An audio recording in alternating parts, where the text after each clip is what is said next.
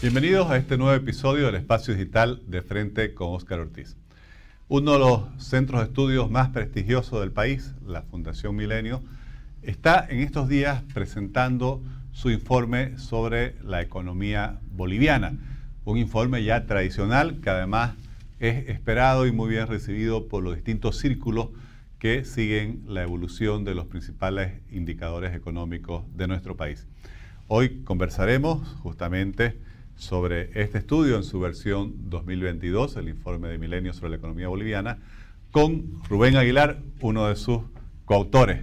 Rubén Aguilar es economista con magíster en economía por la Universidad Católica Boliviana y especialista en gestión macroeconómica y programación financiera de la Escuela Superior de Administración Pública del Brasil. Ha ocupado cargos ejecutivos en la banca privada, en el Banco Central de Bolivia y actualmente es economista país para varios bancos internacionales. Rubén, muchas gracias por aceptar la invitación. Un gusto compartir contigo y la audiencia sobre el informe, Oscar. Bueno, muchas gracias nuevamente. Comentaba que este es un informe eh, que siempre levanta mucha expectativa porque tiene mucha credibilidad, es reconocido por la seriedad con la cual se realiza. ¿Cuáles son las principales conclusiones del informe en este 2022? Perfecto, Oscar. En esta cuadragésima cuarta versión del informe que se divide en siete capítulos, los, los cinco capítulos del medio, fíjate, por prelación, empiezan a, esbozar y a comentarnos qué pasa con el sector externo, que ya entrando en materia es el principal sector que llama la atención y, hay que monitorearlo eh, eh, continuamente, eh, principalmente porque se va a derivar en reservas internacionales. continúa el análisis con el causante en la, en la perspectiva de la fundación de este deterioro en el sector externo, que es el sector fiscal. Continuamente eh, viene el sector monetario y financiero. ¿Por qué entra el sector monetario y financiero? Porque al cerrarle algunos eh, espacios de financiamiento al sector público, entra el Banco Central y también el sistema financiero a financiar estas operaciones. Y el cuarto y quinto capítulo del medio eh, revisa un poco el desempeño del sector real a una economía, como lo llama The Economics, del 90% todavía, pese a que puedes mostrar indicadores muy grandes respecto a la pandemia, todavía eh, rezagados respecto a niveles de 2019-18 antes de la pandemia.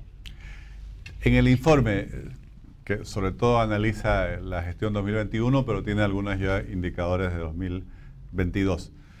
¿Qué aspectos positivos destacaría entre lo que encontraron y cuáles serían las principales preocupaciones que resaltaría? Buenísimo. Eh, me, centraría incluso con cifras al primer cuatrimestre de, 2022 en lo que corresponde a las cifras del sector externo. Y un primer mensaje cuando uno mira, por ejemplo, el, el capítulo del sector externo, que es el segundo capítulo, uno puede ver el aporte del sector privado, en estricto sentido, como un proveedor neto de divisas al país. Eso, eso hay, que, hay que subrayarlo y llama la atención, porque generalmente, eh, eh, recordarás, hace muchos años atrás Bolivia, por parte del sector público, era un exportador eh, importante de gas natural, Brasil, Argentina, incluso, si hago un pequeño paréntesis, la construcción del gasoducto internacional Juan Azurduy tenía una capacidad de 27,7 millones de metros cúbicos día, que al 2027 deberíamos ocuparlo jamás hemos llegado a, ese nivel y ahora estamos por debajo de la mitad incluso, ¿no? Entonces, el primer mensaje que encontramos con cifras al primer cuatrimestre es de que el sector privado es un proveedor neto de divisas, aprovechando bien la coyuntura de precios, eso implica que en términos de valor le va bien al sector privado, pero también en términos de quantum, de volumen. Entonces, eh, eh, eh, beneficiarse un poquito de la bonanza internacional con un impulso de quantum es importante. Y lo que llama la atención en desmedro, la, otra cara, es de que eh, el sector público, mira, los precios de, la energía, fruto de la coyuntura que se vive en Europa del Este, etcétera, el precio del petróleo sube, si bien hay rezagos en el precio de, que se transfiere del petróleo a los fuels y, a los precios de exportación de gas natural, ¿no? Entonces, eh, vemos de que hay un efecto precio favorable en las exportaciones de gas natural para el gobierno pero fíjate, lamentablemente en términos de quantum, con cifras de del Instituto de Estadística y Yacimientos, vemos un retroceso, prácticamente cero expansión en términos de volumen. No se estaría aprovechando el contexto favorable a nivel internacional. Hemos tenido el 2020 especialmente, pero también con secuelas en el 2021, el impacto de la pandemia. Eh, obviamente la gran preocupación es salir de este golpe tan, tan duro, no solo para Bolivia, sino a nivel internacional. ¿Y cómo evalúan ustedes la recuperación del país post pandemia? Sí, correcto. En el quinto capítulo, como te comentaba hace un momento, en el desempeño económico, se hace una revisión de la actividad real, que implica el PIB con todas sus actividades. Y claro, ahí vemos una recuperación eh, totalmente eh, eh, dispareja. Vale decir que no todos los sectores vuelven al nivel antes de la pandemia. Entonces, eh, y, aquí hay que hacer énfasis en lo siguiente, ¿no? Porque el primer mensaje es de que tienes cerca de los 35 sectores, como 25 sectores, 23 sectores, que todavía no vuelven al nivel. ¿Qué significa eso? Que si tú producías 100 antes de la pandemia, a la fecha no estás produciendo los 100. Pero es más, si estarías produciendo 101, no tendrías por qué alegrarte. ¿Por qué? Porque todavía no has recuperado lo que dejaste de producir el 2020, el 2021.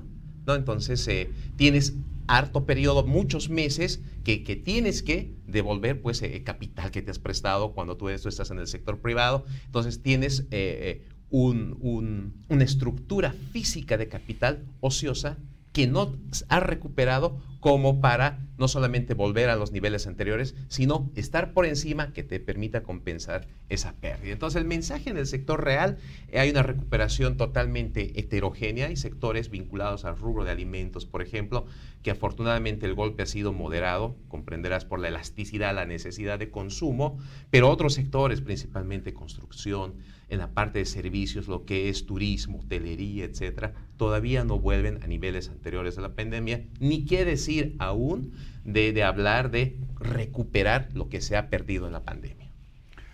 Y desde este punto de vista, ¿cuáles son los eh, principales desafíos que tenemos como, como, país para superar el tema de la, de la pandemia y lograr ya no solo recuperarnos, sino ojalá proyectar el país hacia el crecimiento? Eh, es complejo, ¿no? Hacia un crecimiento sostenible, digo, porque podemos crecer comparando con un año malo, un año bueno, pero más que un crecimiento, un desarrollo, yo diría. Eh, el informe es interesante porque justo en el capítulo 6 se menciona eh, cifras, hay un, hay un buen análisis vinculado al, al, mercado laboral. Y claro, hay un error que se comete en el día a día de mirar la desocupación como una tasa. Entonces tú y yo cuando estamos sin empleo no somos una tasa, somos personas que dejamos de generar ingresos. Y si bien la economía, la tasa de desocupación se ha reducido, todavía tienes personas que no están generando el ingreso que generaban antes de la pandemia. Entonces, si yo, jefe del hogar, he perdido mi fuente de trabajo y ahora sí estoy en el mercado laboral nuevamente, mis ingresos, acorde al desempeño de las empresas, como hablábamos hace un momento, no logran ¿no? Eh, alcanzar lo que tenía antes. Entonces, mi pareja, mi hijo mayor, van a entrar al mercado.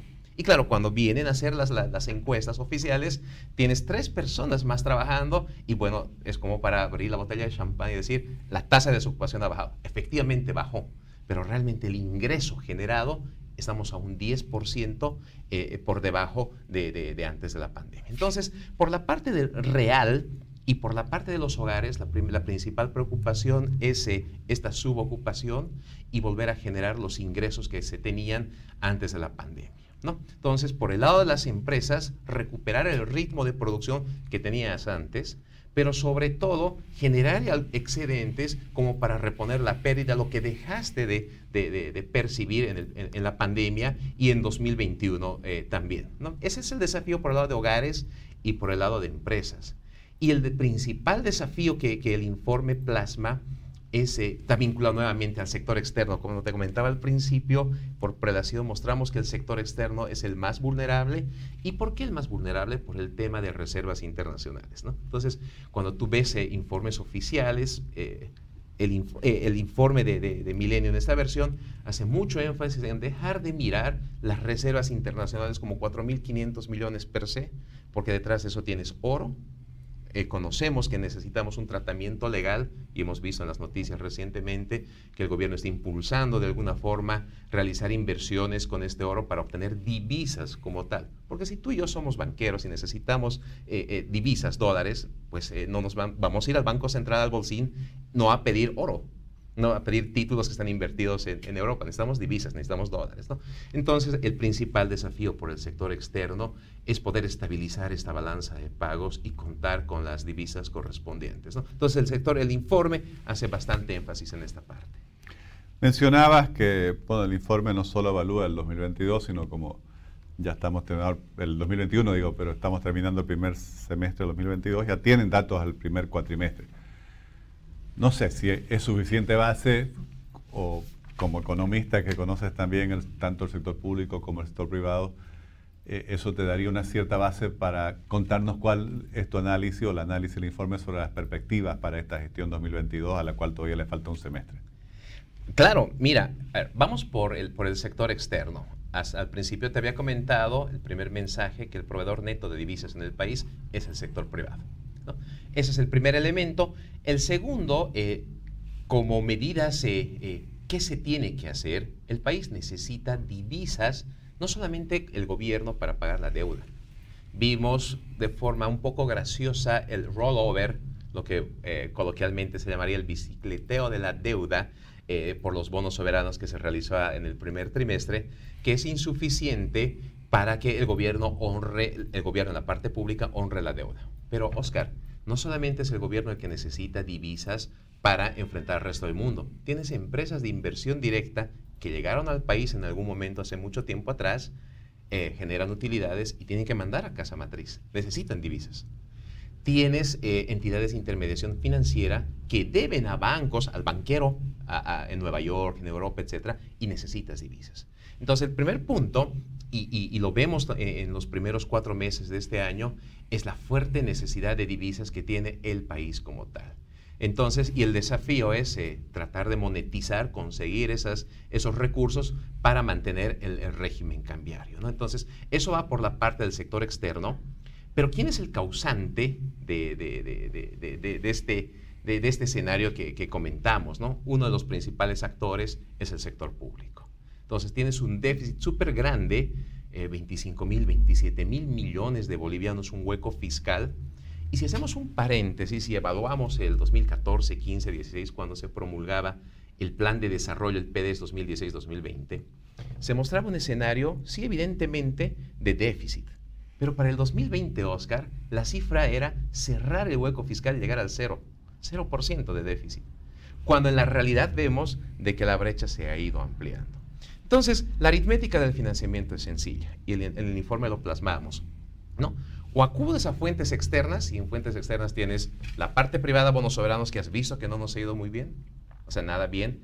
Has acortado tus vencimientos a 8 años con los bonos soberanos a una tasa del 7,5%, wow, es súper onerosa por un lado. Dos, eh, organismos multilaterales. Eh, eh, el crédito no es flexible. Tienes que hacer gestión con BID, Banco Mundial, etcétera, para contar con esos recursos que no es de libre disponibilidad. Están, si quieres, vinculados a proyectos de infraestructura, saneamiento, salud, temas de desarrollo.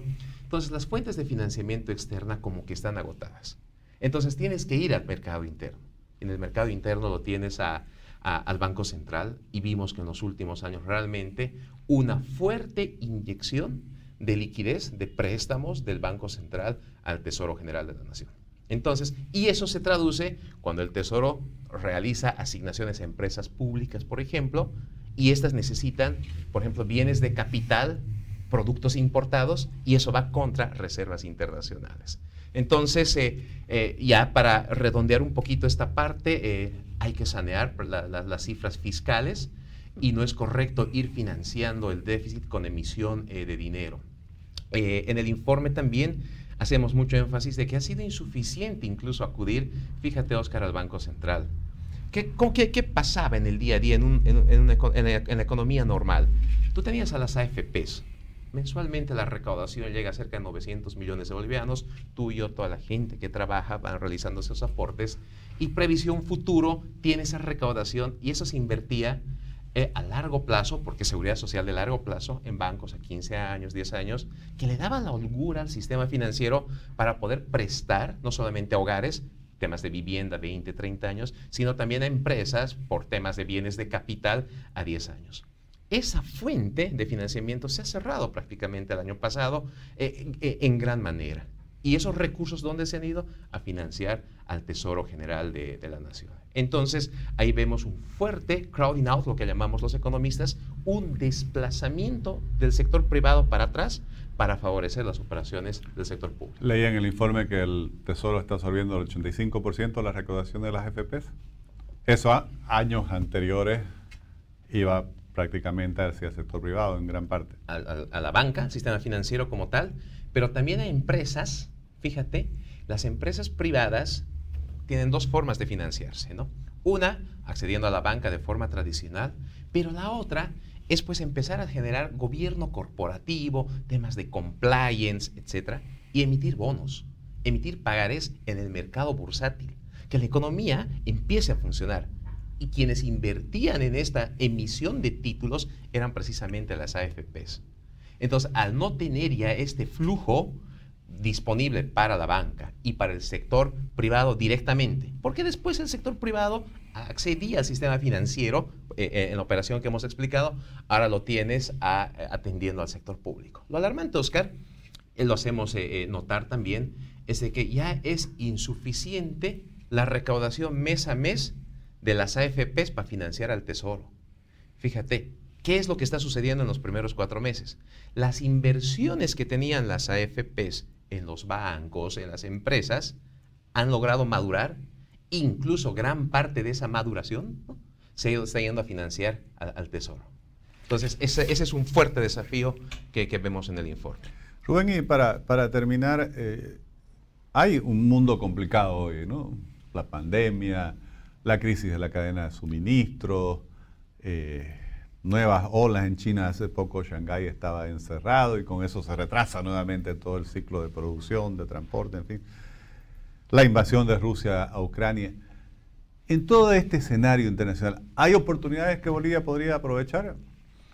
Antes de darte las oportunidades, yo le sumaría algo financiero que a la gente que estamos en front nos afecta. Tú sabes, la inflación en Estados Unidos, la Reserva Federal ha subido la tasa de interés, estamos con unos 75 allá, inmediatamente la LIBOR ha subido. ¿Por qué es importante la LIBOR? Estamos con la tasa LIBOR a seis meses más alta, la segunda tasa más alta de los últimos 15 años. Cuando tú eres banco, tienes operaciones de comercio exterior que te prestas de un banco de afuera. Y esa tasa está vinculada 2% más LIBOR. Entonces el costo se va incrementando. Y eso implica que el, eh, el sistema bancario tiene que va a transferir eso a, a precios. ¿Te das cuenta? Y dos, los capitales dejarán de venir a una economía como la nuestra, ¿no? Y tendrán que acudir a mejores rendimientos. Entonces, yo sumaría eso al diagnóstico que tú eh, efectivamente eh, eh, tienes la razón. Ese otro factor de complicación. De complicación. y en oportunidades la coyuntura es, es favorable. El sector privado, como mencionábamos al principio, ser un proveedor neto de divisas, creo que tiene mucha más holgura ¿no? para poder eh, fortalecer las reservas internacionales. Probablemente promover un diálogo, sentarse a la mesa, hay un texto de Amartya Sen, eh, Nobel de Economía, hacer democracia participativa, discutamos. ¿no? Creemos que la, economía podría beneficiarse de esta buena coyuntura internacional. ¿Qué necesitaría el sector privado para eso? Eh, primero, uno, que prácticamente el sector gubernamental deje de desplazar al sector privado. ¿Será que necesitamos más plantas de cemento, por ejemplo? ¿No abastecen las actuales plantas de cemento la demanda local? ¿Necesitamos una planta de oleaginosas? ¿Las actuales no están cumpliendo el rol? Entonces, eh, por un lado, ¿no? Entonces, dejar de desplazar al sector privado, ¿no? Eh, por eh, e, este crowding out directamente, después el acceso al sistema financiero, dejar recursos para que las empresas, el motor funcione, no absorber todo para atender al tesoro y reglas clarísimas respecto a restricciones de exportaciones, uso de, de tecnología en el, en el tema eh, eh, de oleaginosas, granos, etc. Y creemos que existe mucha posibilidad como para incrementar rendimientos y mejorar incluso las exportaciones en el país. Rubén, muchísimas gracias, realmente un informe muy valioso. Eh, supongo que está en la página web de la Fundación Milenio disponible como siempre. Así que a, nuestro público, a quienes nos siguen por las redes sociales, eh, invitarlos también a que aquellos que les interesa este tema económico puedan leer el informe y, creo que eh, parte fundamental de buscar respuestas a los problemas es promover un debate serio, un debate con argumentos, un debate con datos y el informe de Milenio sobre la economía que sacan cada seis meses es uno de los principales insumos que tenemos en el país para ello. Les agradezco por habernos acompañado en este nuevo episodio del Espacio Digital de Frente con Oscar Ortiz. Gracias.